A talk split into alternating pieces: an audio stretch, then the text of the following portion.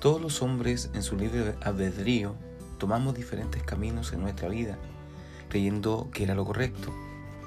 Pero todos conocemos y vemos la vida del hombre y aún considerando la nuestra, en que muchas veces no terminan siendo buenos para nada y muchas veces terminan siendo correctos.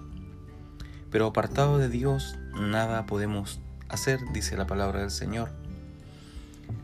Y aún muchas veces el hombre, aún sabiendo que está errado, sabiendo que no ha hecho lo bueno, continúa creyendo que su caminar es correcto.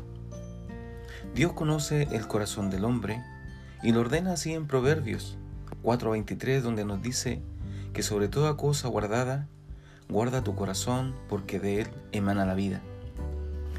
Nuestros pensamientos apartados de Dios a nada bueno nos llevan.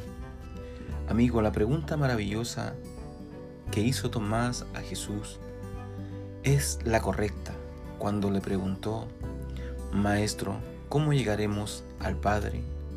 Y éste le contestó, Yo soy el camino, la verdad y la vida.